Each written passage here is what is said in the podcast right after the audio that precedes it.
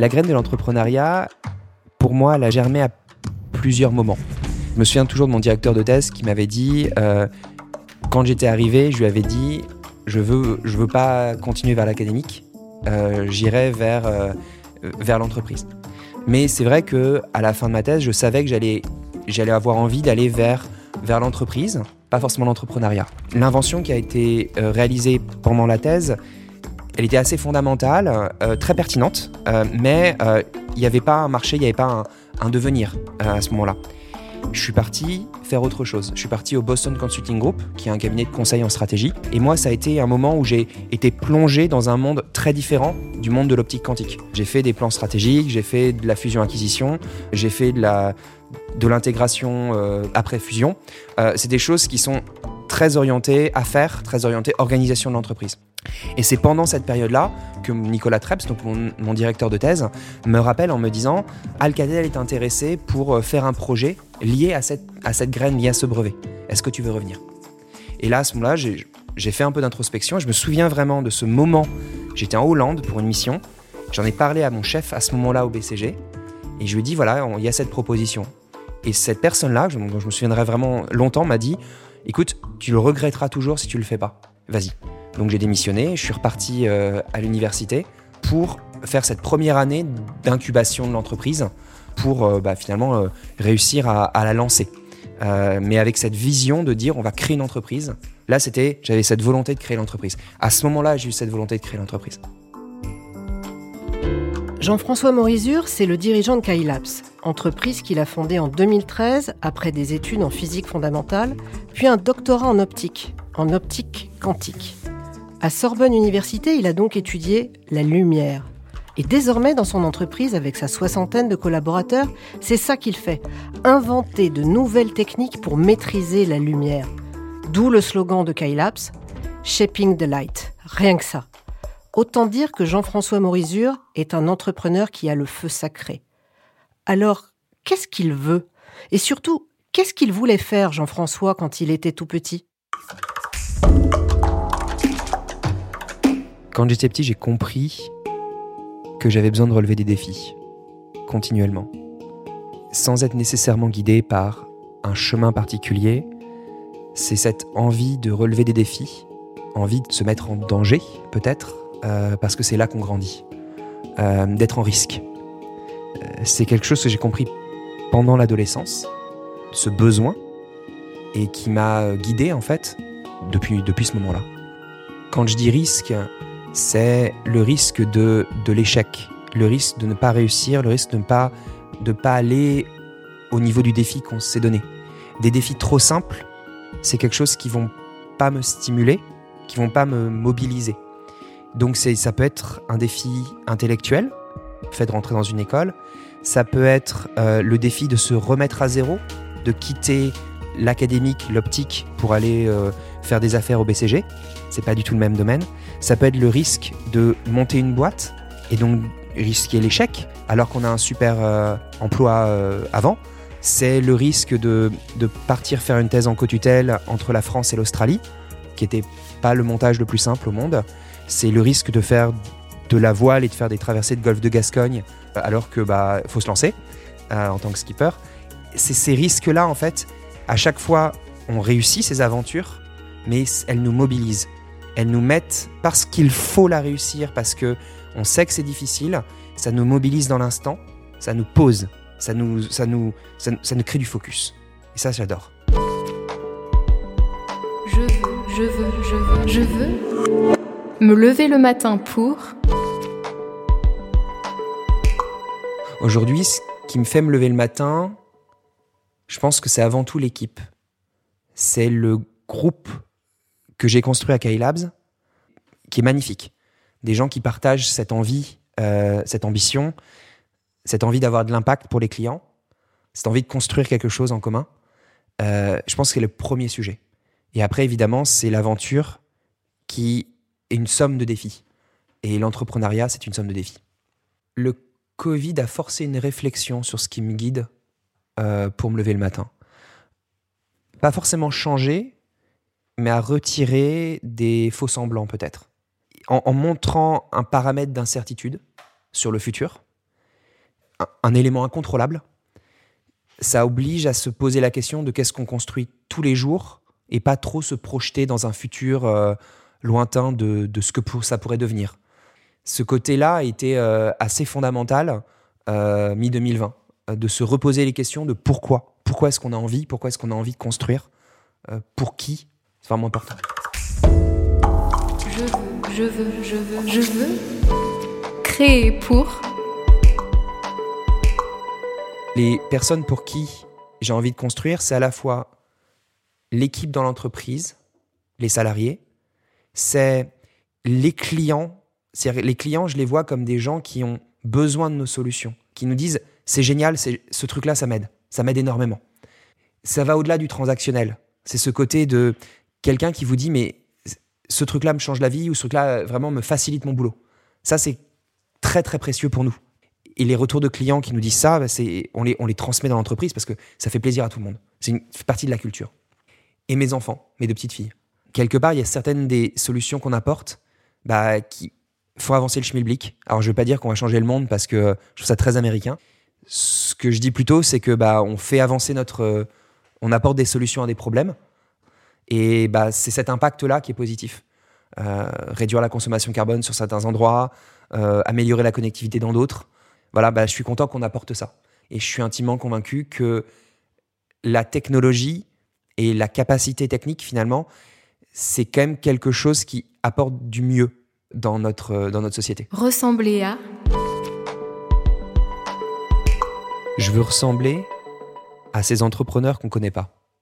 À ces entrepreneurs qui vont construire une activité, qui vont avoir un impact sur le monde parce qu'ils vont avoir des bons produits, mais qui ne vont pas forcément euh, devenir des figures médiatiques. Il n'y a pas cette logique-là. Et, et c'est compliqué de se dire à qui on veut ressembler parce que la liste des exemples, ce sont des figures médiatiques.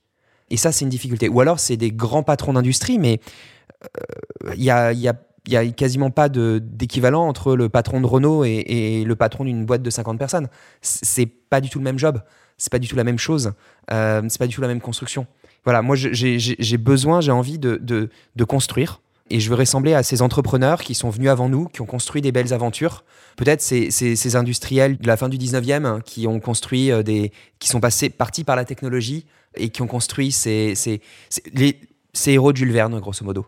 Euh, si on doit probablement les, les, les, ouais, euh, les placer. Je veux ressembler à un héros de Jules Verne.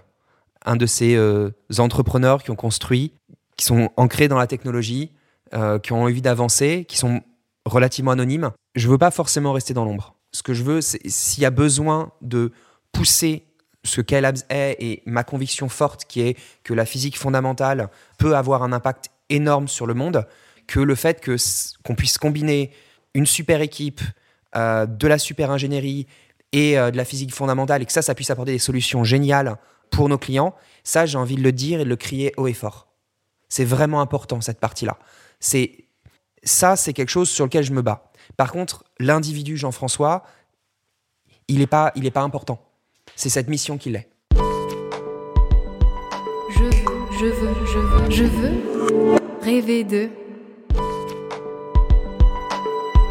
Je veux qu'on continue à apporter des solutions, des nouvelles solutions photoniques aux nouveaux problèmes de société. Mon rêve, c'est que euh, on puisse contribuer significativement à la fabrication des batteries parce que je pense que bah, pour moi, le, y a, le futur décarboné passera par ça ou par l'hydrogène ou par n'importe, mais qu'on contribue en fait à, à, cette, euh, à ce mouvement général de décarbonation de, de notre économie.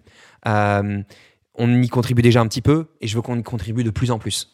Euh, mon rêve, c'est que nos composants, dans les connexions qui sont capables de, faire avec les satellites ou sol-sol, permettent d'apporter de, la connectivité dans des régions du monde pour lesquels déployer de la fibre est quasiment impossible. Ça, c'est des très grands rêves, mais c'est vraiment des, rêves qui nous portent à toute l'entreprise.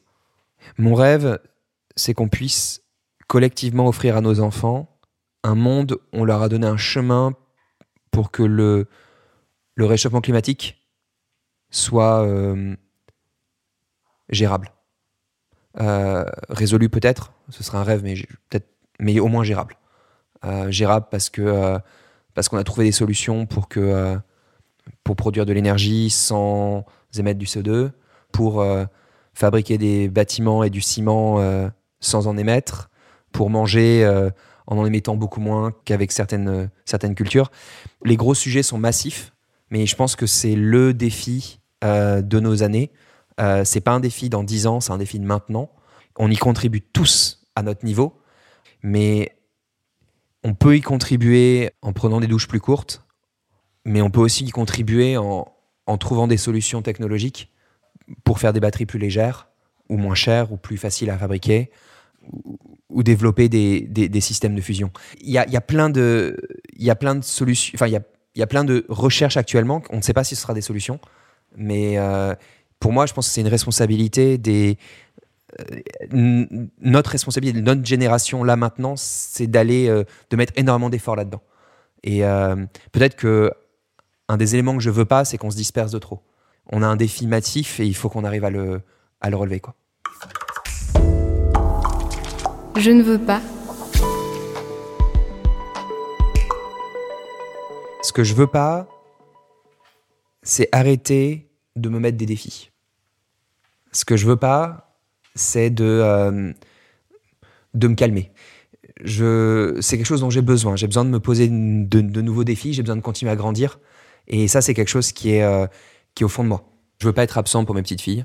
Elles sont super importantes pour moi. Euh, et donc, ça veut dire effectivement de, de se mettre des limites dans le travail. Parce que bah, il faut avoir du temps pour elles. Et ça, c'est vraiment important pour moi. Euh, je veux pas arrêter de faire de la voile. Pour moi, c'est quelque chose qui me, qui me reconnecte avec les éléments. C'est quelque chose que j'adore. Je veux pas arrêter de découvrir des nouveaux supports de voile. Je me suis mis au wingfoil. C'est super casse, euh, c'est super casse-gueule. Et en fait, j'adore parce que voilà, c'est c'est un sujet justement de, de redémarrer de zéro. Je veux pas arrêter de redémarrer de zéro. Euh, donc s'il y a des nouveaux supports de voile, je prendrai. On verra. hein. Euh, on va on va continuer. Je veux pas que euh, mes salariés ils, aient ils fassent la tronche quand ils viennent au boulot. Je veux qu'ils soient contents de venir à que- à la fois pour le défi, mais aussi parce qu'ils ont un super environnement, parce que c'est sympa de venir, parce qu'ils ils résonnent aussi sur le, avec moi sur le côté, bah, quand les clients sont contents, bah, tout le monde est content, grosso modo. Je veux jamais qu'un client se dise il a été arnaqué par Kylabs. Mince, j'avais pas compris et ce que j'ai c'est pas bon. Euh, ça c'est vraiment le truc qui me, qui me fait mal euh, au fond de moi. Et euh, je, bah, je veux que mes investisseurs s'y retrouvent. Je veux que mes investisseurs aient pris un risque avec nous et qu'ils aient, qu'ils s'y retrouvent financièrement. Ça commence à être sympa et je veux que, voilà, je veux que tous ceux qui nous rejoignent continuent à faire du multiple parce que c'est ça qui permet de d'alimenter la machine et de continuer à relever des défis. Ce dont je veux pas, c'est que tout ce qu'on a construit se délite et disparaisse. On a réussi à construire un savoir-faire, construire une expertise unique au monde qu'on a concentré à, à Rennes. Et c'est pour moi quelque chose de très précieux. Ma crainte, c'est qu'elle qu'elle soit érodée ou qu'elle disparaisse. Et c'est ça, ce pourquoi je, je travaille hein, euh, tous les jours, c'est de ne pas avoir cette, cette disparition d'expertise en fait. Je ne veux pas perdre cette capacité à prendre des risques. Effectivement, on, a deux enfants, euh, on a une entreprise qui grandit. On peut être tenté d'assouplir ou de, ne, de se poser. C'est pas dans l'ADN de notre entreprise, c'est pas dans mon ADN. Quand j'ai envie de prendre des risques, c'est pas des risques inconsidérés, c'est jamais des risques inconsidérés. Je pense que la voile, c'est un bon exemple. Il s'agit pas de se dire euh, c'est bon, euh, je prends le bateau, je traverse l'Atlantique sans me préparer, c'est absurde. Euh, et c'est pas ce type de risque-là, ça, ça, ça s'appelle du suicide. Mais le, le point important, c'est de, de se préparer, de se mobiliser, de réfléchir, de voir les enjeux, de, de mesurer les risques et ensuite de choisir de les prendre. C'est-à-dire que c'est pas parce que, que les structures grandissent que les structures sont plus capables d'avancer, de prendre des risques. Il faut toujours les mesurer et on, est devenu, on devient de plus en plus intelligent à les mesurer. Pour pouvoir dire, OK, là, ce risque-là, je peux le prendre, je peux pas le prendre. On a de plus en plus de gens autour de nous qui sont capables de nous aider à bien mesurer le risque. Mais perdre cette capacité à prendre le risque, ça, c'est dangereux. Parce que perdre la capacité à prendre le risque, c'est créer de l'immobilisme. Ça veut dire on ne peut plus avancer. Il ne s'agit pas de perdre la capacité d'être intelligent. Ça, c'est vraiment, elle est vraiment critique. Mais perdre la capacité à prendre le risque, c'est dangereux parce que ça veut dire qu'on perd une capacité à progresser. Parce que tout progrès implique une forme de d'essai, et l'essai, c'est confronter à se confronter à une possibilité d'échec. Si Kylab s'arrête, alors tout dépend comment ça s'arrête, euh, mais si Kylab s'arrête, euh, je pense que moi, les... j'adore l'optique, j'adore la photonique. Et j'ai envie de continuer dans l'optique, continuer la photonique. Je pense que j'aurais envie de continuer dans des entreprises qui sont dans, ce domaine-là. Euh, parce que c'est un domaine que j'adore. J'aurais envie aussi de continuer dans ces rôles où l'enjeu c'est de construire. L'enjeu c'est de construire une activité économique parce que c'est quelque chose je trouve très complexe et très intéressant. Donc ce sera euh, probablement des rôles, euh, bah, voilà, pas forcément diriger une boîte, ça peut être être dans une autre pour faire développer une division, etc. Il y a, plein, de possibilités à ce niveau-là. Ce que je veux dire à l'étudiant que j'étais, c'est que le monde économique est au minimum aussi complexe que la physique fondamentale, voire des fois beaucoup plus, et clairement aussi intéressant. Et euh, même si on l'a pas en cours, il y a vraiment quelque chose de, magnifique derrière ça. Et, peut-être aussi, parce que je pense que quand on est tous étudiants, il y a un peu le côté... Euh, euh, il y avait le côté un peu l'élitisme du, fondamental, l'élitisme de, la science pour la science, mais en fait, euh, le monde économique, c'est aussi quelque chose qui est noble, c'est quelque chose d'intéressant, c'est quelque chose qui a de l'impact, mais c'est aussi quelque chose qui, euh, où il y a une, une noblesse dans cette construction, une noblesse dans cette compréhension de ce monde. Effectivement, il y a des choses qui sont pas très sympas, pas très propres, mais il n'y a pas que ça. Euh, il n'y a pas que les, les articles dans les journaux où on parle de corruption. Euh, il y a aussi euh, des choses magnifiques qui sont construites, qui entremêlent la technologie, la science, l'industrie, le social. Et ça, je trouve ça précieux. Je veux, pour Sorbonne Université. Pour Sorbonne Université, ce que je veux, c'est qu'elle ne perde pas cet aspect fondamental, cet aspect recherche, cet aspect euh, cette envie de, de, développer des savoirs et de les transmettre, surtout des savoirs fondamentaux. Pourquoi c'est important? C'est parce qu'en fait, il n'y a que ces universités-là qui le font. Euh, alors évidemment, il y a tous les, le CNRS, etc. Il n'y a, pas, a pas que. Mais c'est c'est pas le reste de l'économie, c'est pas le reste de la société qui va le faire. C'est aux universités de le faire. Il y a un peu un moment, si ce flambeau-là, il est perdu, euh, bah qui va le faire? Euh, Et ça, ce serait triste. On a besoin de la science, on a besoin de, cette recherche continue d'avancer sur la compréhension du monde. Si ça, on le perd, il n'y a personne d'autre qui s'en occupe. Et ça, c'est triste. Et ça, on risque On va pas voir l'impact immédiatement, mais un an, cinq ans, dix ans plus loin, on va s'en mordre les doigts. Et bah, en fait, on a besoin que nos universités en général, et Sorbonne Université en particulier, maintiennent euh, ce flambeau allumé quoi, et continuent à avancer. Le mot que je veux choisir, c'est l'audace. Euh, le mot que je n'aime pas, désolé, c'est deux, c'est malhonnêteté intellectuelle. Euh, je pense qu'on a besoin d'honnêteté intellectuelle et la malhonnêteté intellectuelle me fait peur. Euh, on l'a vu exploser récemment et, ça, c'est quelque chose qui me, qui me dérange en fait dans notre monde.